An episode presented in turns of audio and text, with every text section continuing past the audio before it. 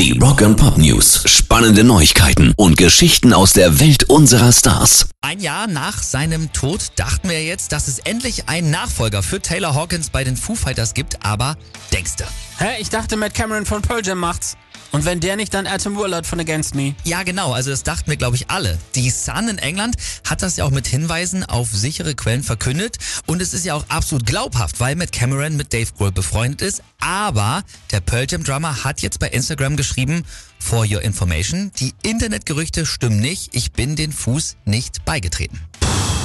Ja gut, er muss ja auch nicht beigetreten sein, sondern nur mit denen spielen. Also ist ein halbherziges Dementi oder nicht? Ja, ich denke auch, dass er Taylors Platz trotzdem einnehmen wird. Am 25. Mai wissen wir es dann genau. Dann spielen die Foo Fighters nämlich ihren ersten Gig beim Boston Calling und eine Woche später, später sind sie ja dann auch schon beim Rock am Ring. Rock and Pop News. Metallica sind alles nur durchschnittliche Musiker. Gotteslästerung? Das hab doch nicht ich gesagt, sondern tatsächlich James Hetfield selber. What? Er hat folgendes genau gesagt, ich weiß, dass wir individuell alle wirklich durchschnittliche Musiker sind. Krass. Doch wenn man uns zusammensteckt, passiert was.